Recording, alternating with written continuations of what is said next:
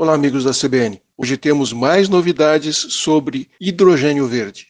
A EDP, Porto de Pecém Energia, é uma empresa do grupo EDP que atua no mercado livre de energia e vem fazendo investimentos relevantes em energias limpas. Eles produziram sua primeira molécula de hidrogênio verde no município de São Gonçalo do Amarante, lá no Ceará uma grande conquista para a transição energética a uma economia de baixo carbono aqui no Brasil. A planta é chamada de P100H2V e é um projeto de pesquisa e desenvolvimento que deve gerar combustível limpo com a garantia de origem renovável, além de dar escala à sua produção, adquirindo controle e um registro histórico de todos os elos da cadeia de produção do hidrogênio. Isso significa que o projeto está sendo um primeiro passo para desenvolver a capacidade de produção de hidrogênio verde em larga escala no nosso país.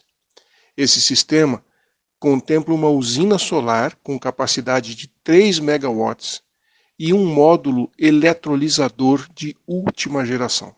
A EDP Brasil tem vários parceiros nesse projeto, inclusive a Agência Nacional de Energia Elétrica. João Marques da Cruz, CEO da EDP Brasil, explicou que a localização é, lá no Ceará foi reconhecida com características muito favoráveis à produção de moléculas de hidrogênio verde. As razões apontadas pelo executivo são geográficas, principalmente.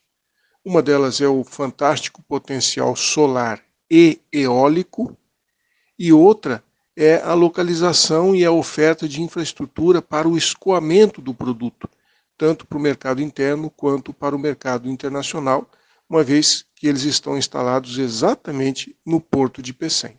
Ele acredita que a EDP poderá expandir de forma muito significativa a produção de hidrogênio verde no Brasil e também contribuir para a regulamentação desse setor, que obviamente é extremamente importante.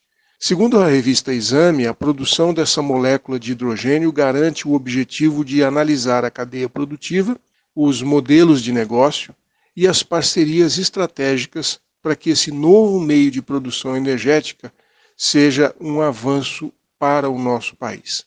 Uma inovação e tanto no cenário nacional de energia. Um abraço. Aqui é o Silvio Barros, para a CBN.